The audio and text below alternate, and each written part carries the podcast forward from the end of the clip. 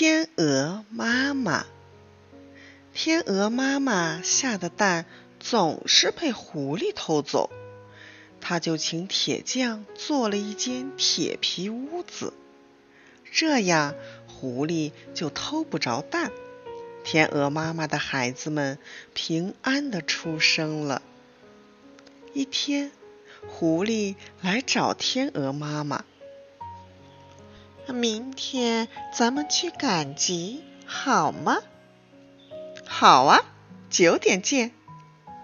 天鹅妈妈一口答应了。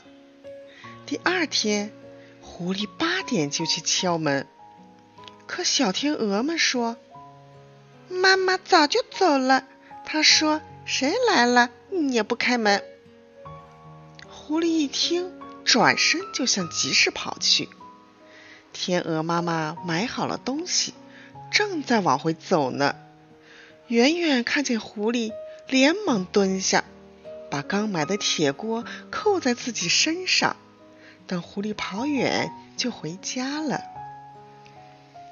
狐狸在集市上怎么也找不到天鹅妈妈，才明白自己上当了。他不死心，又去约天鹅妈妈赶集。可这次，天鹅妈妈走得更早。狐狸追去时，天鹅妈妈正在一个西瓜摊前面。它来不及逃跑，就在一个大西瓜上啄了个洞，钻了进去。狐狸转到天黑也没找到天鹅妈妈，气呼呼地回去了。过了几天，狐狸又来了。还带着一些香肠和鸡肉，他假装和气地说：“天鹅夫人，咱们和好吧？你把这些东西做一下，我们一起吃晚饭，好吗？”天鹅妈妈同意了。